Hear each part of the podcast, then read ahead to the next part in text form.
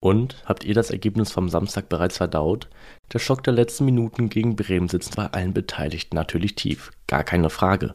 Eigentlich sah alles nach einem Sieg aus und dann brach das Team von Edin Terzic komplett auseinander. Deswegen müssen wir leider nochmal auf die Pleite gegen Werder und die Reaktion zurückblicken. Aber nicht nur das hört ihr heute bei BVB Kompakt.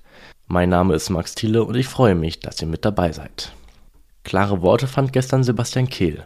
Wir dürfen dieses Spiel nicht verlieren, stellte er klar. Es war eine schlechte Leistung, die Mannschaft ist jetzt gefordert, sie trägt die Verantwortung. Sie hat sicherlich verstanden, dass gegen Bremen und vielleicht in anderen Spielen noch nicht alles perfekt war. Die ausführliche Analyse habe bereits am Samstagabend begonnen und wurde am Sonntag fortgesetzt. Auch Einzelgespräche standen auf der Agenda. Dennoch sei es zu früh, jetzt die Flinte schon ins Korn zu werfen. Nach dem dritten Spieltag werden wir noch nicht aufgeben. Wir wollen die Liga spannend machen, fügte der Sportdirektor an. Zudem äußerte sich Kehl nochmals zum Gerücht um Cristiano Ronaldo und erteilte dem Superstar erneut eine Absage.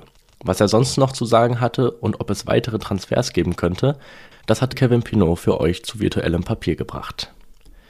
Sicherlich auch ein Grund, warum es gegen Bremen eine Niederlage setzte, war die personelle Lage bei den Schwarz-Gelben. Modahu drängte sich in einem Zweikampf die rechte Schulter aus. Das Gelenk wurde anschließend in der Kabine wieder in Position gebracht. Eine längere Ausfallzeit befürchten er und der Klub nach erster Einschätzung nicht. Ein Offensivspieler droht aber weiter auszufallen. Wer das ist, das erfahrt ihr im Text von Jürgen Kors. Fit ist hingegen Thomas Meunier. Der musste am Samstag Marius Wolf den Vortritt lassen. Andere Medien hatten berichtet, dass er mit Edin Terzic aneinandergeraten sei und den Verein nun gerne verlassen möchte. Doch der Belgier dementierte die Gerüchte via Instagram mit deutlichen Worten und bezeichnete die Berichterstattung als Propaganda. Aktuell sollte man also davon ausgehen, dass er der Borussia erhalten bleibt.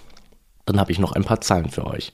Interessant ist, dass die Terzic 11 saisonübergreifend nur vier der vergangenen acht Bundesligaspiele gegen Aufsteiger gewonnen hat.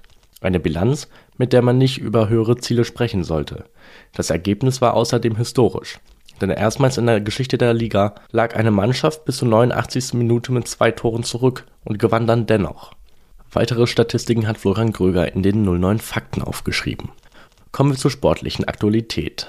Am Sonntag trat die U19 der Borussia in Hilden an, einem der absoluten Außenseiter in der Weststaffel der A-Jugend-Bundesliga. Gastgeber VfB 03 war gegen den großen Favoriten aber gut im Spiel. Das Team von Mike Tulberg gewann nur knapp mit 2 zu 1. Dadurch hat man nach zwei Spielen aber die maximale Anzahl von sechs Punkten auf dem Konto.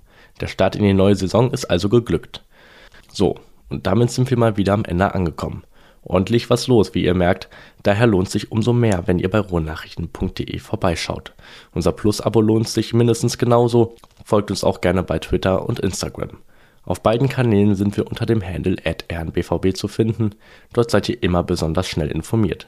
Ansonsten war es das, ich wünsche euch einen guten Start in die neue Woche. Tschüss zusammen.